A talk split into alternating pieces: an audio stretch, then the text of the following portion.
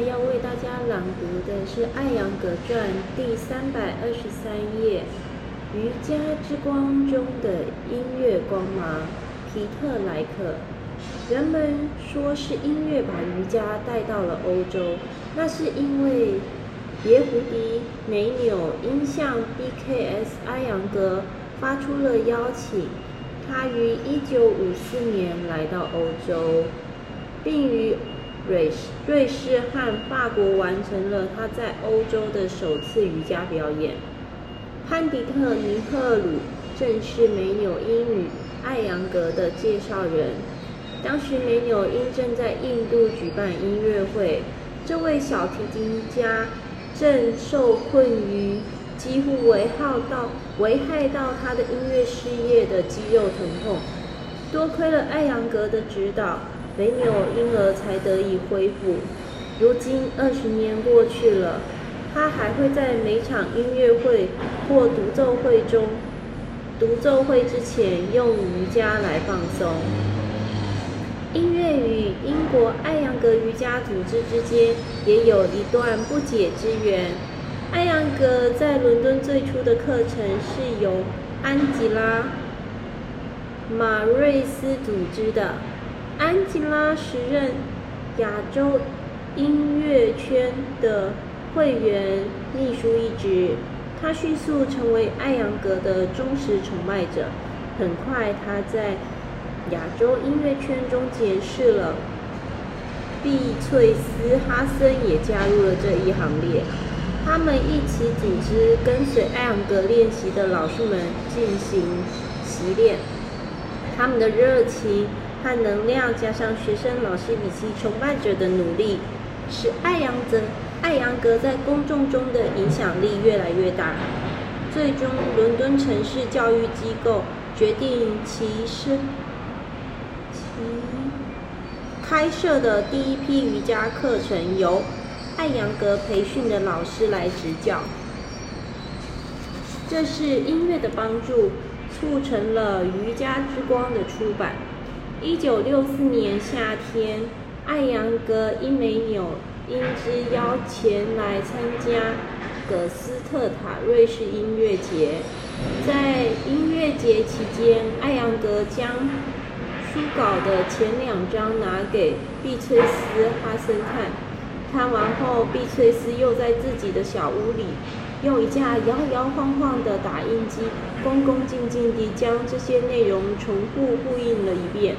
他最终将这些文稿放进行李箱中，带回了英国。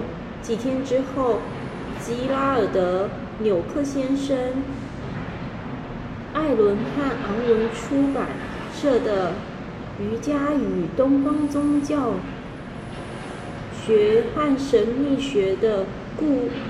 顾问邀请碧翠丝搭乘一辆前往佛学社的暑期学校。纽克先生深知他交往范围极广，而且他本人的兴趣见闻更是广泛，于是便很随性的提及自己正在搜寻一本权威而详实的瑜伽书。不用再找了，他答道。我包里正装着前两张。简单的浏览以后，约克先生告诉他，这正是他苦苦寻找的东西。他立刻写信给艾扬格，索要书稿的剩余部分。而当约克先生把书稿拿给菲利普·奥文的时候，他立刻意识到这是一本艾伦和。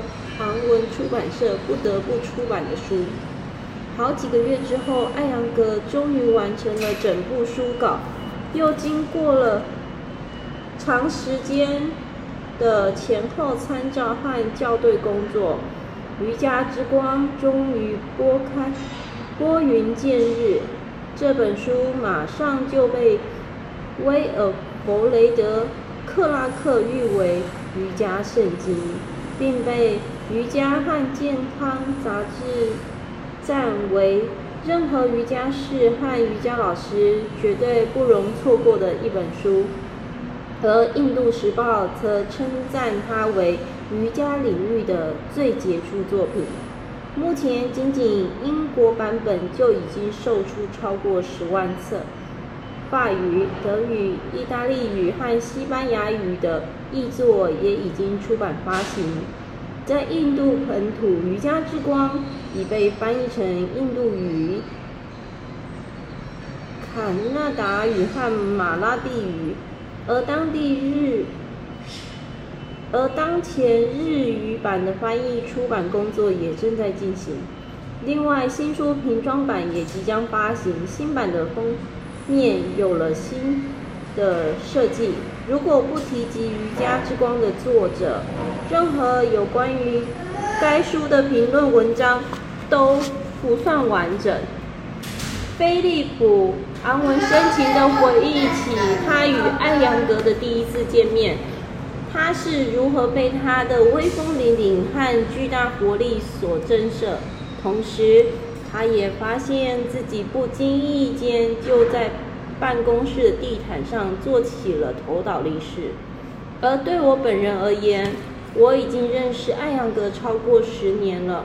我真心觉得有机会与他共事是莫大的快乐，更是巨大的荣幸。今天六十岁的他，还像十年前我在菲利普·昂文的办公室中初次见到他时那样，放射着优雅和能量交织的绝妙气场。谢谢大家。